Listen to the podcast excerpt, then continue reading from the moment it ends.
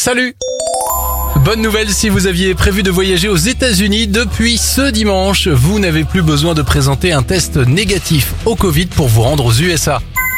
Euh, Bonne nouvelle en Europe, les grands mammifères font leur retour. Il y a 30 fois plus de bisons qu'en 1960. Le nombre d'ours a doublé en 50 ans et le nombre d'élans a triplé. Enfin, bravo à cette petite américaine, Audrey, 11 ans. Elle a remporté des milliers de dollars lors d'un concours artistique.